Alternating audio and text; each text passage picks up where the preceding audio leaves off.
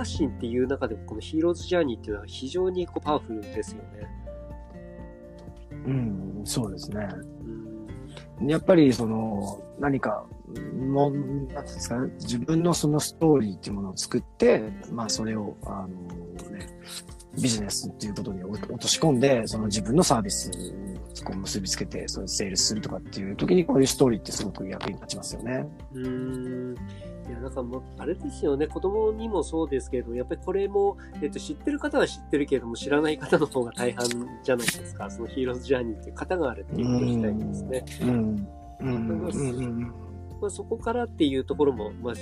ありますよね。なんていうのそれが、えっ、ー、と、知ってることによって、こう、世の中の見え方ってなんか違うような気がするっていうところもちょっとありますけど、そんなとこどうでしょうか？そうですよね。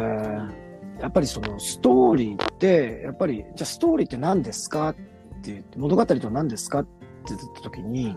ぱり困難なゴールに到達しようとする、まあ誰かその主人公に対して、で、起きたことがどう影響するかとか、そしてその誰がどう変化するかっていうのが物語なわけじゃないですか。ですよね。そうするとそういう中で、まあ、ストーリーを書いたりするとき、必ずそういうゴールとか、そういうものっていうのを自動的に考える習慣ってつきますよね。なるほど、はい。確かに。うん、で、その、その中にストーリーの中に必ずその葛藤とか、精神的な葛藤とか、その問題点とか、そういうものが出てきて、それをある意味解決するみたいな、そういうふうなあの仕組みになってるわけじゃないですか、ストーリーって。はいうん、でもこれって全ての、なんていうんですかね、世の中で起こってることの根本的な型でもありますよね。まあ例えばその、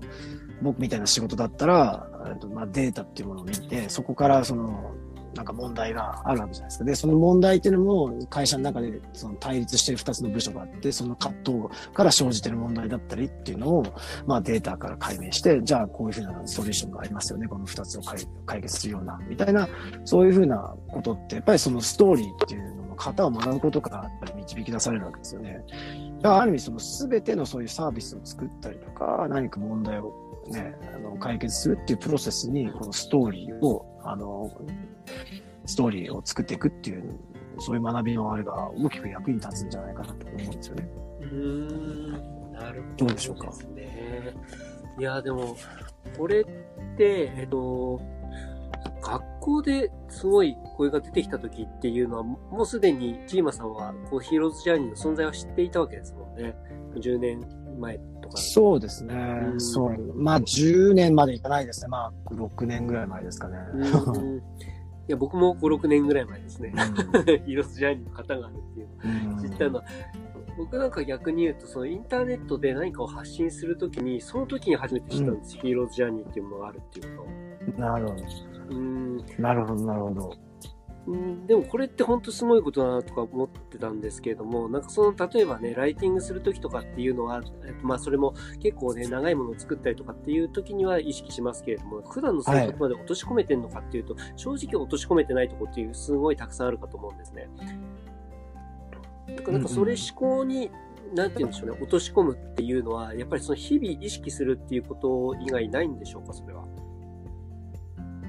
まあ多分そうだと思うんですよね。何かこう人に対して、子供たちに対してなんか理屈で怒ったりしますよね。でもあんまり聞かないですよね。全然。でもある時こういう人が、こういう人がいて、でこんなことしちゃったら、こんなことが起きて、で、どうなったと思って。え？とかってなりますよね。で、でも、この A さんっていう人はこうだったけど、B さんって人はこれこれこうで、あの、こういうふうにしてたら、こういうふうになった。どっちの方がいい？とかっていう、そういう、あの、感じで、親もその訓練になりますよね。だからやっぱり日常からその、そのヒーローズジャーニーみたいなでっかいのじゃなくても、はい。その、さっき言った通り3部作、うん。まあ、ビギニングがあって、ミドルがあって、エンディングがあるみたいな、そういう簡単なその構造、ストーリーマウンテンっていうのを、まあ、ちっちゃい頃からこっちの方では学ぶんですけども。へえ、はい。ストーリーマウンテン。うん、初めて、初めて聞いた。ストーリーマウンテン。ストーリーマウンテンっていうふうにインターネットで調べると山ほどきますよ。あ、そうですか。はい。えっと、調べてはい。うん。三部作なんですね、それは、ストーリーマウンテンそう。そう。で、ティーローズジャーニーも実は大きく見ると3部になってるわけじゃないですか。日常の世界から非日常の世界に行って戻ってくるみたいな。うなるほど。うんだからここで簡単に、こうなんていう簡易的な、なんかヒーローズジャーニーの簡易的なものというか、そうそうなん。か大枠をこう、なんかこう、そうそうそう理解するにはこれがすごいいいってことそうそう。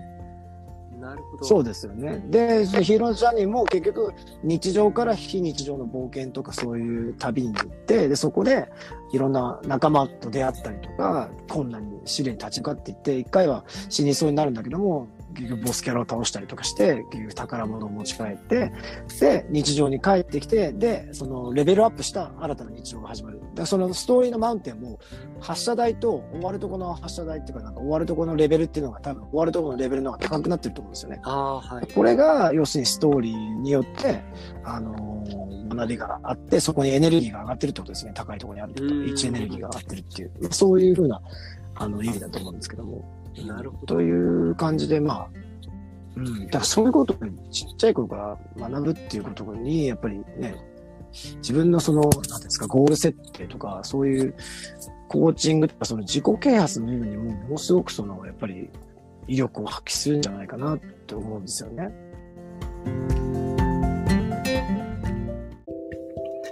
今回も最後まで聞いてもらいありがとうございました。チャンネルの説明ページの方に僕がどんな人間なのかわかる2分ほどの簡易プロフィールのリンクを貼っています。また、音声配信についてやセルフプロデュースについての有料セミナーの講義が無料でもらえる LINE のリンクもあります。そして私のプロデュースしている書籍や SNS のリンクも置いてあります。インターネットを通じた出会い、すなわちネット縁が僕自身の人生を大きく変えたので、この出会いがあなたの人生を変える良いものになることを願っています。ではまた次の放送で会いましょう。